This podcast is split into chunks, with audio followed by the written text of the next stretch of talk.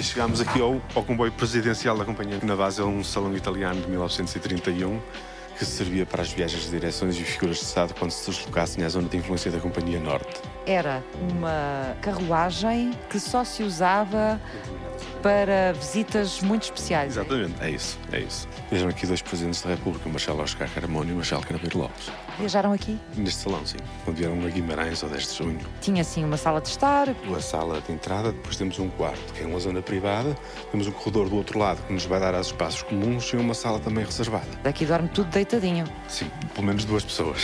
Exato. Com acesso à casa de banho. Almofadadas em Sim, cetim. sim, sim, sim. E aquelas coisas ali, aquilo já tinha aquecimento? Exatamente, aquecimento e se reparar também tem a ver ventoinhas de, de refrigeração. Ar-condicionado, quase. E os tetos pintados. Exato. Esta carruagem é de quando? 1931. Sala de jantar? Está em reuniões, sim. Sim. E o espaço de apoio onde estariam as pessoas que serviam quem fosse viajar nesta carruagem. Esta veio de onde, esta carruagem? É italiana. Isto são chapas dos comboios? Chapas de matrícula, chapas de fabricantes, tanto de comboios como também de carruagens. Muito antigas. Isto era- eram as matrículas dos comboios. Matrículas de comboios, sim, sim. Estamos no Museu Nacional Ferroviário, no Núcleo de Lousado. Antigamente, isto era aqui era um complexo oficinal, eram as antigas oficinas dos caminhos de ferro de Guimarães, que se instalaram aqui em Lousado em 1883. Os edifícios que vamos ver são os edifícios que davam apoio à circulação dos comboios, desde as serrações, carpintarias, secções de tordos, porque as companhias nesta altura produziam tudo o que fosse necessário para a manutenção e circulação dos comboios nas linhas. Temos que perceber, numa primeira fase, não existia só uma companhia, existiam muitas. E aqui era o complexo oficinal dos caminhos de ferro de Guimarães. Havia o complexo oficinal das oficinas do Porto à Póvoa, que era na Boa Vista, da linha do Minho, que era em Campanhá, esta linha que temos aqui fazia manutenção a, uma, a um espaço que iria desde a Trofa até Faf. Só mais tarde, com a junção de companhias, é que se passaram a ter es- espaços diversificados em outros locais. Como é que se chamava a companhia? Companhia de Caminhos de Guimarães. Portanto, e as oficinas faziam todo o trabalho de manutenção necessário aos comboios? Exatamente, todo o trabalho de manutenção necessário aos comboios e ah, às próprios mobiliários de estações e à circulação de pessoas. Se fosse preciso fazer uma cadeira para, para o chefe da estação, fazia-se uma cadeira. Se fosse preciso fazer, digamos, um arranjo no, no relógio, fazia-se a peça e punha-se no relógio. Era tudo feito nas oficinas. Tudo feito nas oficinas, sim. Portanto, havia aqui profissionais de muitas áreas. Muitas áreas. Era uma das razões porque o caminho de ferro emprega muita gente, porque as companhias produziam tudo, portanto, muita gente com diversas categorias profissionais. Temos ali um painel ao fundo que esteve no, no Porto, no cortejo do trabalho, em 1940, que representa um bocadinho as diversas funções e os diversos uh, tipos de trabalho que existiam dentro das companhias de caminho de ferro. No cortejo do trabalho? No cortejo do trabalho, 1940. Fantástico. Aquilo é em pedra? Não em madeira. Construída nas oficinas de, de campanha. Foi feito por quem? Pelos operários de- das oficinas. Eram artesãos no verdadeiro sentido da palavra. Tudo o que fosse necessário fazer, fazia-se cá na- nas oficinas, seria assim.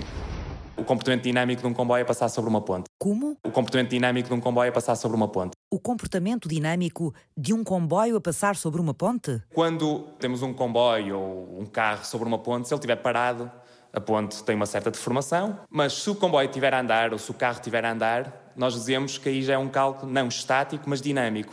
Imaginemos que uma pessoa entra num elevador devagarinho, um elevador sente só o nosso peso. Mas agora imaginemos que entramos num elevador aos saltos, entramos lá a dar um salto. Não é só o nosso peso, é um peso acrescido de um fator dinâmico, que o facto de estarmos a dar ali um salto é como se o peso fosse um bocado maior do que na realidade. Pedro Aires Montenegro, investigador em Engenharia Ferroviária da Universidade do Porto. Claro que os comboios não andam ali aos saltos numa ponte, mas causam forças muito fortes à ponte.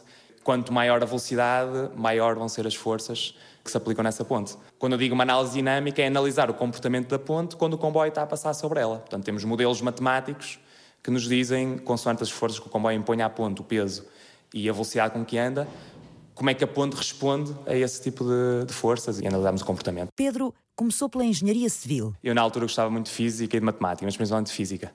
E então tentei procurar um curso em que a física fosse fundamental. E acabei por optar em Engenharia Civil. Se calhar também, quando era miúdo, adorava Legos. E se calhar também me ajudou a, a puxar para a Engenharia Civil. E foi essa a principal razão. Mas como é que chegou à ferrovia? Isto foi em 2008, portanto, na altura, em 2008, ainda se acreditava que íamos fazer o comboio de alta velocidade. Portugal ainda não estava completamente em crise, estava a começar em crise, portanto, falava-se muito de alta velocidade. E então achei que era um tema interessante e que podia ter futuro. A alta velocidade travou a fundo no país, mas Pedro seguiu a todo o vapor.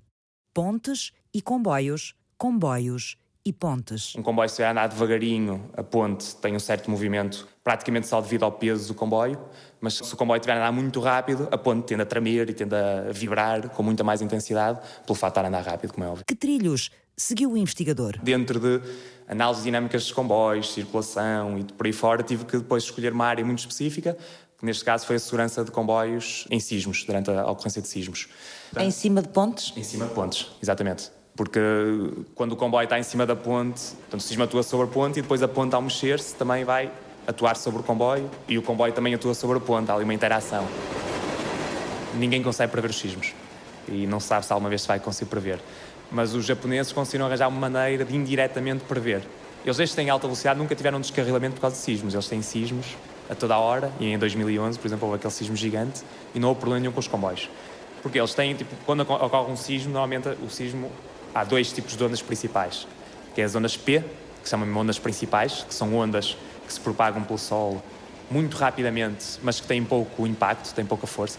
E depois tem as ondas S, que são as secundárias, que são ondas muito mais lentas, mas são as que causam verdadeiros estragos e danos. E existe um, um, espaçamento entre a chegada de uma onda e a chegada de outra. Até eles conseguiram ter toda a linha ferroviária, está toda uh, instrumenta, instrumentada, para quando ocorre um sismo, eles recebem muito mais rapidamente os resultados dessas ondas P, consoante a força dessas ondas P, que não causam problemas nenhums. São as primeiras a chegar. As primeiras a chegar não causam problemas nenhums, mas conseguem ver automaticamente com esta onda P como é que será a onda S e sabem logo, ok, quer dizer que a onda S vai ser uma onda perigosa.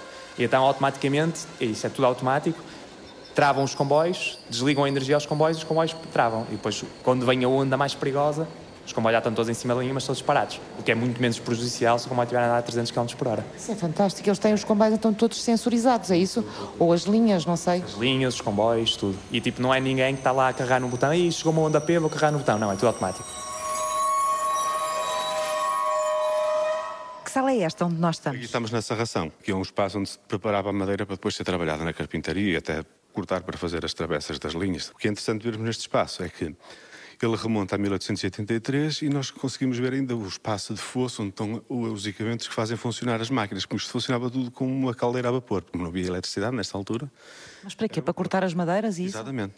Cortar madeira. Portanto, este era o fosso onde se trabalhava? O fosso onde estava o operário que uh, orientava o corte da madeira. Basicamente é um charrió que tem um toro de madeira que depois vai passar pela serra à medida que se quiser. 1883, portanto é mesmo no arranque disto. Era o arranque da Companhia dos Caminhos de Ferro de Guimarães. Foi em dezembro de 1882, no dia 31, que a companhia faz a primeira viagem. E as oficinas são inauguradas em 83. E ali, aquilo são serras? São, são serras para cortar a madeira nos montes. Serras enormes. Exato. Mas que eram manuseadas à mão, não é? Exatamente, aquelas são manuais. Era preciso pelo menos dois homens, não? Exato. O próprio desenho da serra dá para perceber que tem duas formas de puxar. Tem uma forma de puxar de, de cada lado. E a nossa sala de exposições temporárias também aqui, a serração. São fotografias tiradas pelos amigos dos comboios, não é? E esta exposição é uma exposição que abrange o país todo. Portanto, temos as diversas paisagens de, de Portugal vistas de estações ou de zonas onde, onde passa o comboio. E os comboios dão fotografias lindas. Os comboios e os espaços os à volta dos comboios. na paisagem, envolvidos na paisagem, como eles costumam dizer. Depois estas fotografias têm muitas histórias associadas. Ali é a Vila do Conde? Parece o aqueduto ali. É, ali, ali é a Vila do Conde, é. Exato, a linha da Povo.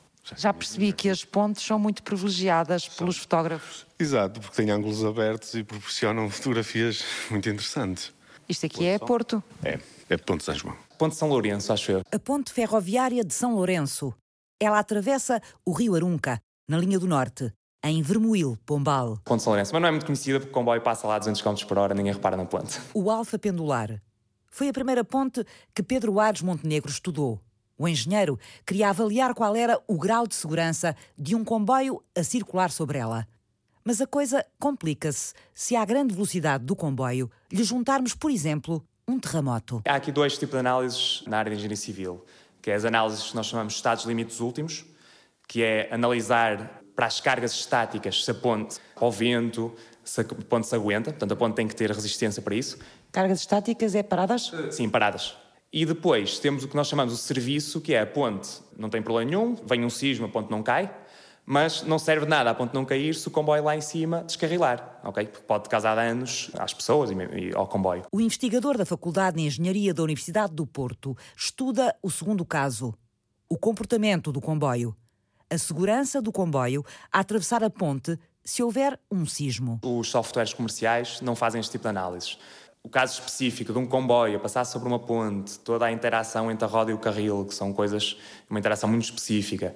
A ponte a mexer-se por causa de um sismo, depois o comboio também a mexer-se sobre a ponte, não existe software comercial para isso. Então, o que é que os programas atuais conseguem analisar em termos de segurança? Portanto, temos só a ponte e com base nas deformações da ponte, portanto, o comboio de uma forma estática, a ponte deforma-se, e com base nessas deformações consegue-se ver de uma forma indireta se o comboio vai estar em segurança ou não. Imaginemos que a ponte deforma muito. O comboio, ao passar nessa ponte muito deformada, pode ter algum problema de, de circulação. Pedro Ares Montenegro decidiu então criar um software inovador que consegue medir o risco de descarrilamento de um comboio em andamento, em cima de pontes, sujeitando-o a vários tipos de perigos. Pronto, o que o meu software agora faz, faz o avanço, que é, vamos ter mesmo a ponte, vamos ter mesmo o comboio a andar sobre a ponte, com uma certa velocidade, pomos o comboio a andar à velocidade que queremos, Podemos pôr um sismo, podemos pôr o vento, a ponte começa a mexer, o comboio em cima da ponte também, obviamente, se começa a mexer, e a partir daí conseguimos ver de uma forma, a partir da, do comportamento do comboio, conseguimos analisar se o comboio pode descarrilar ou não. Passamos então para a carpintaria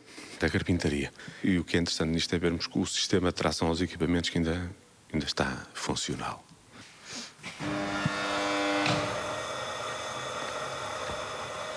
Que é isto que estamos a ver aqui no chão? Aqui é o sistema de tração aos equipamentos. Trabalhava com, uma, com a força de vapor, com a galera a vapor, e o que vemos aqui é um conjunto de polias, eixos e correias que transmitem a, a, força às máquinas, de máquina para máquina.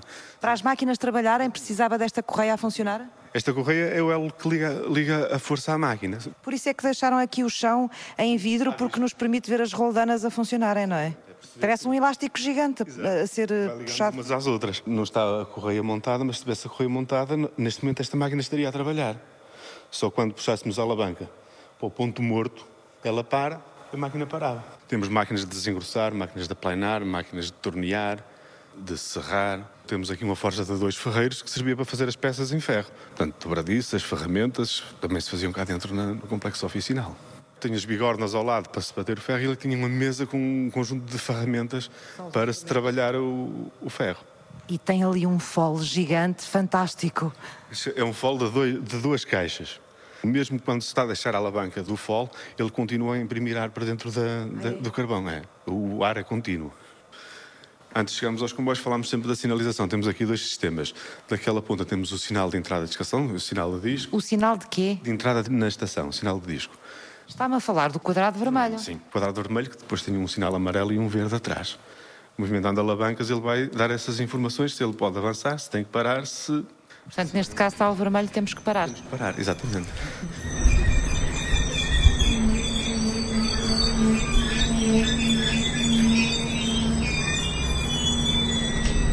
Fizemos um trabalho muito importante também para a Mott McDonald, um dos maiores empresas de engenharia do mundo, em que estamos a fazer estudos dinâmicos para a nova linha de alta velocidade, a High Speed 2, a linha que liga Londres a Manchester. O Rui Calçada tem uma vida dedicada à investigação em engenharia ferroviária.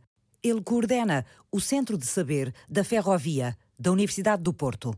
O projeto da alta velocidade em Portugal incentivou a ciência, mas depois esmoreceu. Apesar de ter esmorecido no nosso país, como sempre foi prioritário, quer na Europa, quer no mundo, nós nunca deixamos de trabalhar na área, nunca abandonamos a área. Mantivemos sempre isso como prioritário do ponto de vista da investigação e de alguma maneira isso permitiu-nos colaborar em, grande, em alguns projetos internacionais. Tivemos a fazer alguns trabalhos também para a Espanha, ou seja, nunca deixamos de dizer esta é a nossa linha de investigação, apesar de no país, infelizmente, a, a alta velocidade foi encarada de uma forma negativa. Quando estamos a falar é de uma infraestrutura ferroviária moderna, onde os comboios poderiam operar a velocidades superiores às que circulam atualmente, mas se calhar a forma como foi apresentado o projeto, se calhar ao país, não foi, não foi a melhor e neste momento consideramos que às vezes até parece um bocado tabu falar sobre o assunto, quando é prioritário em quase todas as agendas neste momento de, desenvolvimento a nível Europa e no mundo, o desenvolvimento de linhas de alta velocidade e no nosso país parece que é um assunto tabu, proibido de falar, não é? Estamos cá para ajudar a contribuir também para o desenvolvimento do país, quando o país achar que o seu futuro também passará por o desenvolvimento de, de, uma, de uma infraestrutura ferroviária moderna, que é isso no fundo que se trata. O estudo das infraestruturas ferroviárias, como as pontes e a forma como se relacionam com o comportamento dos comboios, é matéria de trabalho na Faculdade de Engenharia da Universidade do Porto há 25 anos através da construção de modelos matemáticos. Foram mesmo estes modelos de cálculo que permitiram analisar em alta velocidade o comportamento deste sistema, que é, no caso da ferrovia, é, é muito complexo. O comportamento da infraestrutura que projetamos depende muito desta interação com o comboio, ou seja, uh, o desempenho da infraestrutura é muito medido com indicadores do próprio comboio, ou seja, de, das acelerações no comboio, das, das forças de contacto entre a roda e o carril contrariamente se calhar às infraestruturas rodoviárias em que nós analisamos sobre o comportamento do tráfego rodoviário, mas os indicadores de desempenho não têm muito a ver com o comportamento do veículo. Nas pontes ferroviárias é, é crítico o comportamento do veículo sobre essas estruturas. É? As pontes é apenas um das áreas de trabalho. Nós trabalhamos também no próprio comportamento dinâmico da plena via, vamos a falar da, da via férrea. De zonas também críticas de, de, transição, ou seja, que são as zonas em que a via uh, está colocada sobre aterro e faz exatamente a transição para a ponte, são zonas de descontinuidade que são muito importantes do ponto de vista de também de necessidade de conhecer bem o comportamento do, do dinâmico do sistema nessas zonas críticas. E também temos uma linha muito forte de investigação que é nas vibrações que são propagadas através do terreno que interagem com as estruturas que se situam na sua envolvente, a incomodidade que o tráfego ferroviário pode provocar nas pessoas que habitam próximas de, das linhas férreas, quer do ponto de vista de vibrações, quer do ponto de vista do ruído. O Pedro veio dar um contributo muito importante porque até à tese dele, a interação que nós estabelecíamos entre o comboio e as estruturas era apenas na direção vertical, o Pedro implementou algoritmos que permitiu analisar o comportamento dos veículos também submetidos a ações laterais como vento ou sismos. Foi um avanço importante nos algoritmos que dispunhamos e desde aí permitiu-nos participar numa série de estudos avançados de, de pontes, eh, nos quais a ponte que liga Moscou a Kazan foi um dos bons exemplos. Vamos ver lá esse software. Deu-lhe algum nome? Demos, demos um nome, ele chama-se VSI, quer dizer eh, Vehicle Structure Interaction o software ainda não é comercial, é um sonho meu um dia poder comercializar. Neste momento, o software não é ainda uma coisa muito agradável de se ver, porque não é um software em que se vê o comboio, que se vê a ponte, portanto, tudo é ainda muito em números. Mas o que se usou foi um software comercial para podermos fazer o modelo do comboio da ponte. Quando eu digo modelo, é construído de uma forma matemática a geometria da, de, do comboio e da ponte, a parte geométrica. Isso, como é uma coisa que já existem milhares de softwares para isso, aproveitamos, não queremos estar a fazer isso de raiz, porque seria fazer algo que não era inovador e não valia a pena estarmos a perder tempo com isso. Portanto, usamos um software para fazer a geometria. E depois usamos outro software que usa, importa essa geometria e aí sim foi onde desenvolvemos todo o nosso trabalho e com a geometria do comboio e da ponte, aí aplicamos tudo, aplicamos as forças ao comboio, aplicamos as forças à ponte, a velocidade ao comboio e a partir daí o software põe o comboio a andar e, e determina o, o, comportamento do comboio e da ponte. Quanto tempo é que demorou a desenvolver este software, Pedro? Eh, demoramos, em termos de programação, foi dois anos. Pronto. Aqui tem uma imagem muito simples. Isto aqui é, um, é parte de cima do carril. Como devem imaginar, o carril tem, não sei se está toda a gente a ver, mas normalmente aquilo tem tipo um corpo do carril e depois tem a cabeça do carril, ok?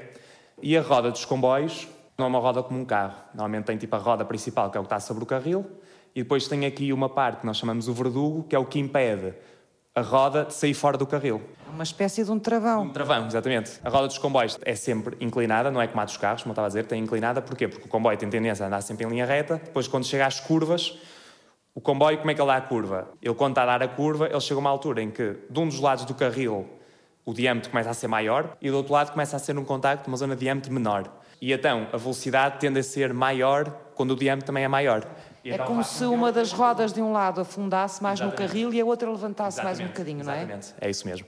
Ou como um tanque de guerra, os tanques de guerra, quando dão as curvas, o que fazem é têm as, têm as, as lagartas, a lagarta do lado direito trava só a do lado esquerdo é que anda, é que e então o tanque de guerra começa a andar para a esquerda. E, portanto, é preciso também perceber como é que estas rodas específicas dos comboios se comportam nas várias situações, não é? Portanto, é preciso perceber a dinâmica das próprias rodas do comboio. Temos que fazer mesmo a parte mais complexa deste programa, é que tivemos que fazer um modelo mesmo, tanto das rodas como do carril. Portanto, além do comboio e da ponte, temos um modelo da roda e do carril, um modelo geométrico, que nos dizem, consoante a posição do comboio, diz automaticamente onde é que está a roda a contactar com o carril. Mas não há vários tipos de rodas e várias larguras de carris também? Isso não, não torna mais complicada a coisa? Sim, existe. Existe até uma história muito engraçada. Como sabem, existe a bitola. O que nós chamamos de bitola é a distância entre os carris. Sim. Portanto, em Portugal e em Espanha, a distância entre os carris é muito grande. É à volta de 1,60m e tal. Enquanto no resto da Europa, a bitola mais usual é mais pequenina, é 1,40m e tal. 1,435m. A França foi o primeiro país a desenvolver alta velocidade na Europa e depois Espanha, quando na, na, década de 90 começou a desenvolver alta velocidade, uma das coisas que foi obrigada é que todas as linhas de alta velocidade tiveram que ter a, a bitola francesa.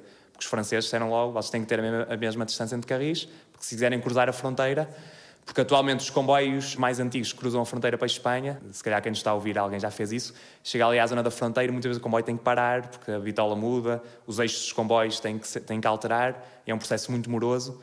Uma das regras que também está completamente homogeneizada neste momento é quando se constroem neste momento linhas de alta velocidade na Europa, têm todos que seguir determinadas regras para ser igual em toda a Europa. Para os comboios, para os comboios poderem circular. Em todos os países. Portanto, e nós neste caso os, os espanhóis já estão iguais aos franceses, com o I40 é? Na alta velocidade, sim. Nós continuamos, não temos alta velocidade, continuamos com o I60. Continuamos com um 60 e tal. Exatamente. Seria uma alteração que teríamos que fazer também. Sim, mas quando se constroem linhas de alta velocidade, tem que se construir linhas todas de raiz. As linhas de raiz. Portanto, as ah, Estas linhas não servem? Não, porque, por exemplo, a linha do alfa pendular, o próprio alfa pendular é um comboio especial que funciona para grandes velocidades, mas para linhas que não estão preparadas para alta velocidade. Chama-se mesmo pendular, porque aquilo tem uma espécie de pêndulo, que é quando o comboio está a dar uma curva apertada, aquilo funciona como um pêndulo que vai para o lado de fora da curva, e então é como contrariasse a força centrífuga do comboio ter tendência a querer fugir nas curvas. Portanto, tem que compensar tem o facto de estar em carris que não são de alta velocidade. Quando se faz uma coisa de alta velocidade, os carris têm que, eh, as linhas têm que seguir certas regras, que é o raio das curvas tem que ser muito grande, de maneira a praticamente nem sentir que o comboio está a fazer uma curva. Portanto, basicamente tem que ser tudo raiz e por isso é que também era uma coisa muito cara o que se pretende fazer em Portugal. Sem alta velocidade no país, a investigação em engenharia ferroviária vira-se para o estrangeiro. O novo método para analisar a segurança da circulação de comboios sobre pontes, criado por Pedro Aires Montenegro, valeu-lhe o Prémio de Inovação Jovem Engenheiro. Mas mais do que isso, um passaporte do software português para a Rússia, onde o modelo vai ser usado para avaliar a segurança dos comboios na futura linha de alta velocidade entre Moscovo e Kazan. Qual vai ser o papel da ciência nacional no projeto russo? A pergunta regressa na segunda parte, ao ponto de partida. Até já.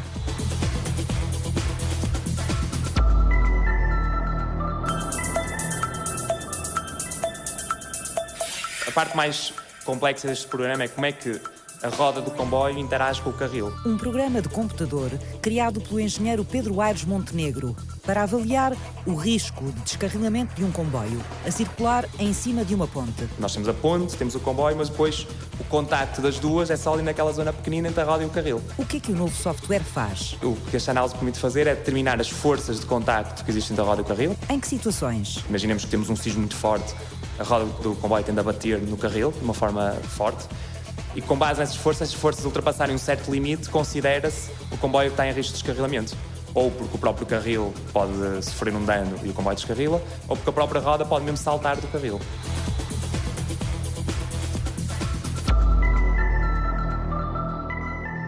Terremotos ou ventos fortes são perigos acrescidos para um comboio a circular a alta velocidade em cima de uma ponte. Quando é o vento, imaginemos que o vento vem do lado direito do comboio, o comboio vai ter tendência a rodar sobre a roda esquerda e então a roda direita levanta.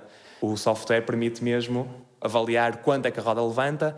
A roda pode levantar um bocadinho, mas se for só durante ali um milésimo de segundo, não há problema. Normalmente isso não acontece, mas pode acontecer. Agora, se ele levantar durante muito tempo, é, é mau sinal. Então considera-se que o comboio está em perigo. Um software inovador, no qual Pedro Aires Montenegro trabalhou durante dois anos. Até agora, os programas de segurança avaliavam apenas a resistência das pontes com o comboio parado em cima delas.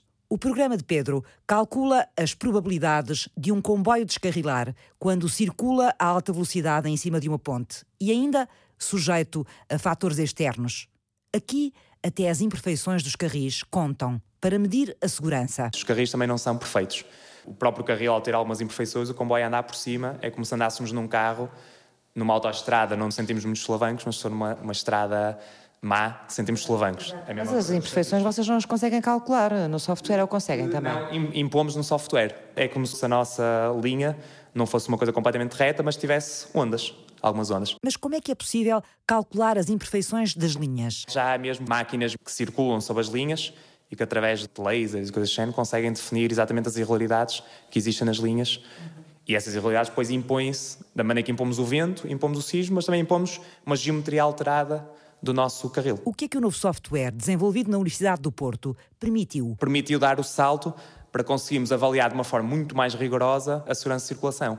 Portanto, à medida que vamos pôr num cálculo mais rigoroso, é um cálculo mais complicado, mas faz com que consigamos eh, fazer uh, obras e construções com muito mais rigor, portanto, não, não precisamos fazer com um coeficiente de segurança, entre aspas, tão alto, ok? Imaginemos que construímos uma ponte como no tempo dos romanos, em que não havia computadores, em que eram coisas muito mais empíricas. Então, se calhar uma ponte romana precisava ter um pilar gigantesco, porque nós tínhamos que garantir que ela não caía. Hoje em dia já temos computadores, conseguem já simular como é que é a realidade e sabemos, alto lado, para este tipo de forças, não precisamos ter um pilar tão grande, se calhar um pilar mais pequenino, possibilita na mesma, está tudo seguro, ok? Mas consegue fazer com que a obra seja muito mais, muito mais barata. A número 6, que está aqui nesta linha, é a locomotiva mais antiga de via estreita que existe em Portugal, preservada. Rui Vilaça conhece como as mãos as peças que o Museu Ferroviário de Lousado abriga em Vila Nova de Famalicão, nas antigas oficinas da Companhia dos Caminhos de Ferro de Guimarães. A locomotiva a vapor número 6 é uma das estrelas do museu. Esta locomotiva é inglesa, de 1874. Onde é que ela circulou? Ela foi comprada para a linha da Pobo, Porto Pobo. Mais tarde a linha chega-se a Famalicão e ela andou um bocadinho pelas vias estreitas e pela história desta locomotiva ela acabou no entroncamento no, a servir os sapadores bombeiros da, da, da Companhia de Caminhos de Ferro. Portanto, século XIX. E cá está, a placazinha, Póvoa de Varzim, não é?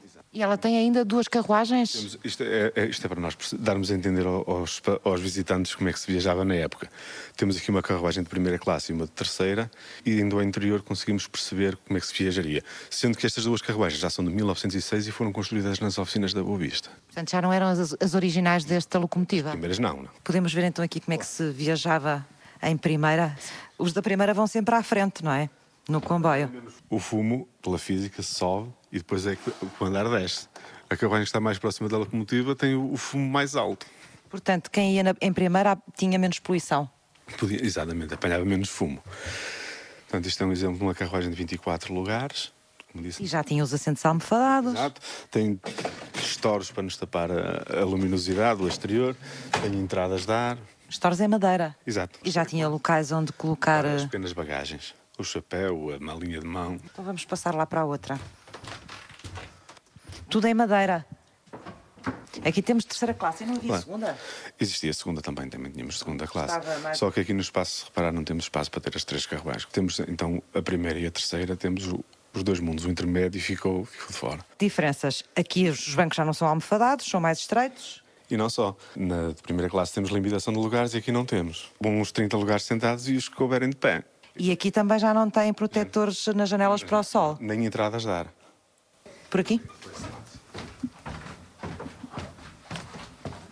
Aqui temos uma carruagem que é dos caminhos de ferro de Guimarães, é uma carruagem de compartimentos, não tem corredor ao meio. O revisor, por exemplo, tem que andar pelo exterior para fazer a revisão aos passageiros. Por aqui, por fora, assim, nesta plataformazinha, mas com o comboio parado. Certamente. Em andamento, o risco de cair era muito elevado. E outra coisa que conseguimos ver aqui é um, a caixa do guarda-freio. Numa primeira fase, as locomotivas só se travavam a si próprias. O peso que vinha atrás tinha que ter pontos de travagem. Esta cabine é, é de um senhor que estaria aqui para auxiliar o maquinista a travar. Sempre que a locomotiva desse dois apitos, o guarda-freio tinha que auxiliar a, a, travar. Como é que ele fazia isso? Tinha a alavanca lá em cima, vai apertar os rodados. Para travar a própria, a própria carruagem. carruagem Portanto, isto era travado carruagem a carruagem? Dependendo do, do, tamanho do comboio, podiam ter vários pontos de travagem. Os sistemas depois de ar comprimido e outros sistemas surgem já, no, já no, no, primeiro quarto do século XX. Sim. Então, os guarda-freios foram os primeiros profissionais a ir à vida nesta... Foram-se readaptando a novas, a novas, novas profissões dentro da companhia. Deixaram de ser necessários, não é? Claro. Eu nunca tinha ido ao Japão. É uma, uma cultura muito diferente da nossa, mas muito engraçada. Pessoal muito simpático. Com o novo software para avaliar a segurança dos comboios pronto, o engenheiro Pedro Aires Montenegro partiu para o Japão para validar o programa. Nós podemos ter o software mais complicado do mundo, mas se não for validado com a realidade, não serve nada. E então o Japão tem comboios, comboios rápidos, tem muitos termos de terra, portanto tem tudo ao barulho. Já tiveram muitos anos de investigação sobre isto e tem mesmo laboratórios muito grandes, mesmo à escala real, em que testam comboios com mesas sísmicas, com tapetes rolantes para comboio, em que conseguem investigar isso tudo. E conseguimos ter num laboratório conseguimos ter ferramentas para poder validar os modelos numéricos. Para onde é que foi, Pedro, fazer estes testes? É em Tóquio. Chama-se, o laboratório chama-se uh, Railway Technical Research Institute, o Instituto de Investigação de Ferrovia.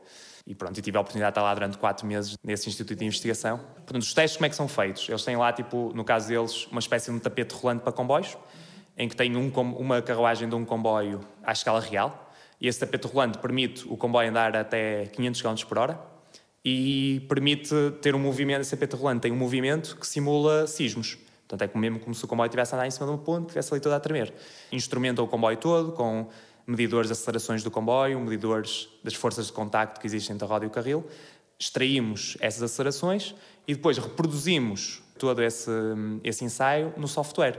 E depois o objetivo é, obviamente, com o software, os resultados darem o mais parecido possível com os ensaios experimentais. Desde o momento em que temos o nosso software a dar resultados semelhantes aos experimentais, podemos considerar o software validado, portanto é quase sempre assim que se faz a ciência, e a partir daí, quando precisarmos de, de estudar um, uma ponte real, não precisamos de voltar a pôr um comboio à escala real, podemos confiar no nosso software para fazer análises. Como é que o novo software português chegou à Rússia? Nós conhecemos, numa conferência, um grupo de engenheiros russos e na Rússia eles estão a desenvolver, também muito agora por causa do Mundial, mas apesar que já não vai a tempo, estão a desenvolver uma linha de alta velocidade, em conjunto com a China. O objetivo deles é, num futuro médio, ligar em Moscou a Pequim, portanto, uma linha gigantesca. Pronto, vai ser entre Moscou e Kazan, que neste momento é uma linha de 800 km. Já está em fase de projeto, já fizeram o projeto todo das pontes, das pontes e dos aterros e dos túneis. E um dos problemas que eles tinham era que já tinham feito o projeto todo a ponte, já estava tudo pronto, mas eles precisavam de saber, consoante o vento, consoante o vento que estivesse lá numa zona perto do rio Volga, que era uma zona muito ventosa, uma zona de vales, portanto muito ventosa, eles não tinham certeza se, sob a ponte, quando o comboio estava a passar nessa zona da ponte, se o comboio podia andar à velocidade que era previsto, que era 350 km por hora. E então perguntaram-me se eu podia, se dava para usar este software para fazer esse tipo de análises. Se é demorado depois fazer o cálculo para uma ponte? Uh, depende. Por exemplo, aqui esta ponte que nós andamos a trabalhar, uma ponte tem quase um quilómetro. Normalmente tem que se modelar um bocado antes da ponte, outro bocado antes da ponte. Não se deve isolar a ponte. Nós temos que fazer a análise do comboio sobre a ponte. Mas o comboio, imagina, tem 250 metros, ele tem que começar no início da ponte tem outros 250 metros para trás, tem, senão o comboio caía. E então este tipo de análise chega a demorar, uh, cada análise, para uma hora, uma hora e tal, e normalmente tem que se fazer muitas. Imaginemos que o comboio antente pode andar entre 200 e 350, 350 km por hora. Então tem que se fazer análise 10 em 10 km por hora, para várias intensidades de vento, e o objetivo final é depois, no fim, termos uma espécie de um, de um gráfico que nos dizem, consoante a velocidade do comboio e consoante a velocidade do vento, sabemos qual é o máximo velocidade de vento que pode ocorrer quando o comboio está a determinada velocidade. Então, podemos ver aqui, por exemplo, a 200 km por hora, o vento máximo que aguenta é 20 metros por segundo. Mas se eles quiserem a 350 km por hora, já só aguenta 17 metros por segundo. E uma das conclusões que temos tirado nestes trabalhos é que eles queriam pôr o comboio a andar a 350 km por hora e até chegaram à conclusão que eles não vão poder andar com o comboio a 350 km por hora quando ele está sobre a ponte. O que está a prejudicar mesmo o comboio não é o vento que atua sobre a ponte, porque a ponte é gigante, mexe-se um bocadinho e o comboio mal sente. Agora, o vento que atua diretamente no comboio, quando ele anda muito rápido, é que tende o comboio tende a rodar sobre o carril. E isso é que provoca muitos problemas. O modelo que avalia os riscos de descarrilamento dos comboios, criado pelo investigador Pedro Ares Montenegro, continua a ser um instrumento académico. Mas o engenheiro gostava de ver o software comercializado e usado em escala maior. Eu gostava muito, mas precisa de tempo, precisa de muito mais dinheiro para investir também, porque nós estamos a usá-lo para investigação e, como eu disse, em termos de gráficos, ainda não tem nada gráfico. Mas para uma pessoa que que pegue no software assim, sem ter programado por trás, tem que ter uma coisa, um aspecto gráfico muito melhor, todo esse tipo de coisas tem que ser desenvolvido ainda. Ainda tem muitas coisas que o software pode melhorar, principalmente em termos de tempo de cálculo, pode melhorar bastante, porque isto, como eu disse, fazer uma análise de uma, duas horas parece nada de especial, mas tivemos que fazer 300 destas, começas a contar e são muitos dias, e também não, um engenheiro também não pode estar constantemente ali 300 horas a olhar para o computador enquanto ele calcula. Portanto, queremos tentar melhorar em termos de performance do programa, e depois também agora queremos tentar eh, investir noutras coisas. O, o programa, por exemplo, como foi feito originalmente para alta velocidade, e na alta velocidade não existem curvas praticamente, as curvas são muito, muito com raios muito largos. como agora também estamos a trabalhar no sentido que, que ele pode ser usado para outro tipo de comboios, comboios convencionais, também gostávamos que ele pudesse funcionar quando o comboio entrasse em curva. E esse será o próximo ponto a desenvolver, que ainda não permite esse tipo de análises. São mais complexas. Esta peça aqui é um Saxby. É um quê? Saxby. O Saxby é uma máquina que permite, basicamente, estacionar os comboios numa estação terminal e depois direcioná-los à, linha de, de, de saída. Este estava na estação de Porto Trindade, tem aqui um esquema da linha. Portanto, eles chegam a um determinado sítio e param quando chegam. Entram, entram por esta linha e depois são estacionados conforme a disponibilidade. E depois é preciso encaminhá-los à linha de saída. É o que esta máquina faz.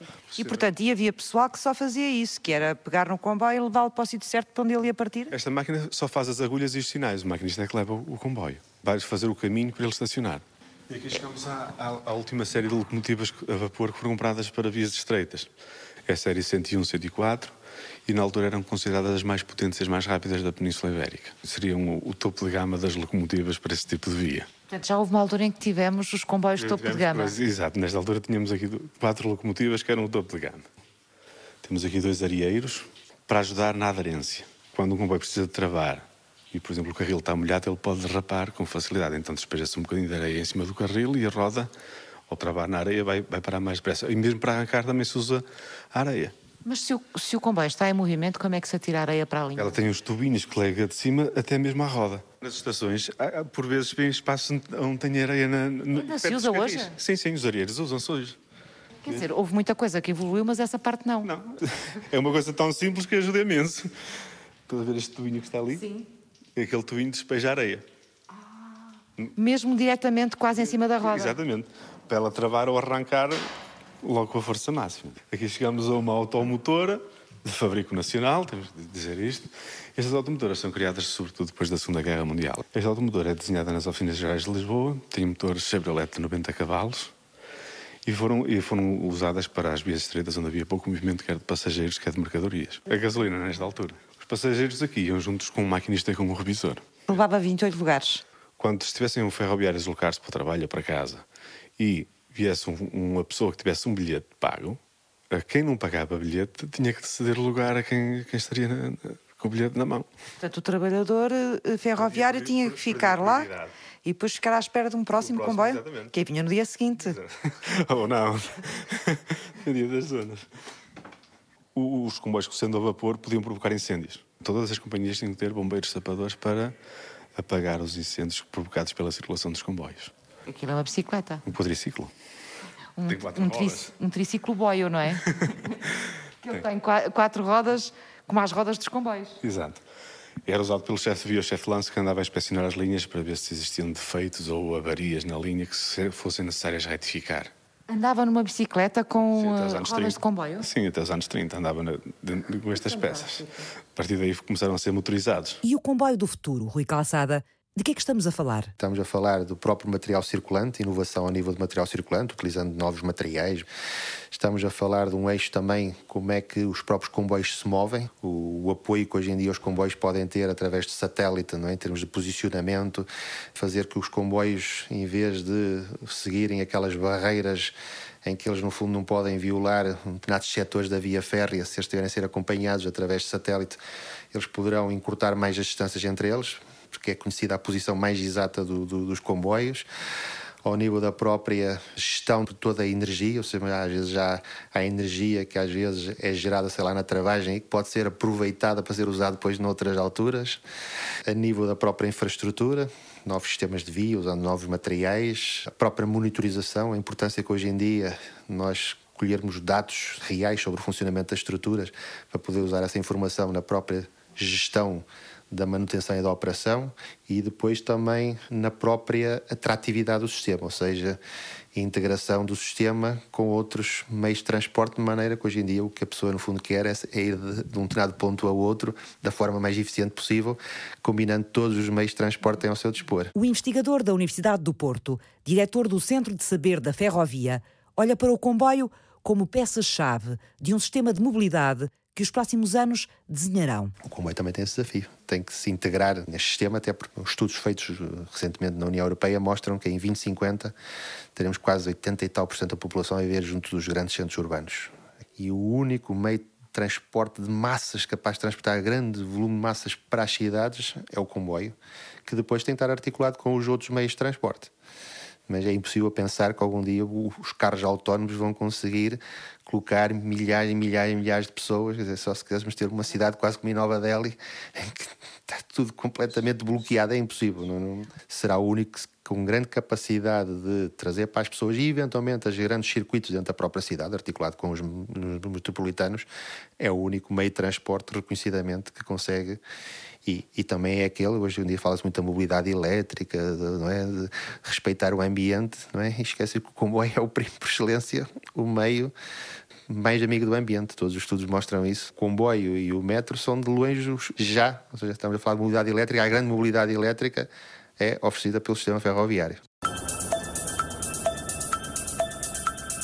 Fizeram este programa Pedro Aires Montenegro que é certo que o país precisa de uma renovação urgente da ferrovia, precisa, de certeza. Rui Calçada. A Universidade do Porto faz parte daquilo que se chama a Iniciativa Tecnológica Comum Shift to Rail.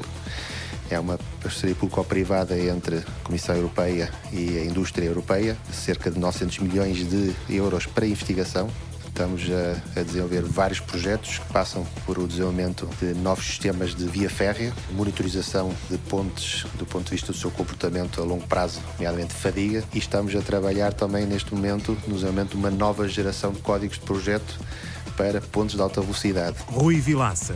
Em 1927, quando se cria a Companhia Norte, detecta-se que há muitas faltas ao trabalho por questões de saúde. E a companhia dá assistência médica gratuita a todos os funcionários e familiares. Para isso, não construiu um equipamento de raiz porque as, as companhias estavam em dificuldade financeira. Adaptou uma carruagem e posto médico. E dá para assistência médica a todos os funcionários e familiares. Isso fez com que a produção aumentasse. Francisca Alves fez o apoio à produção.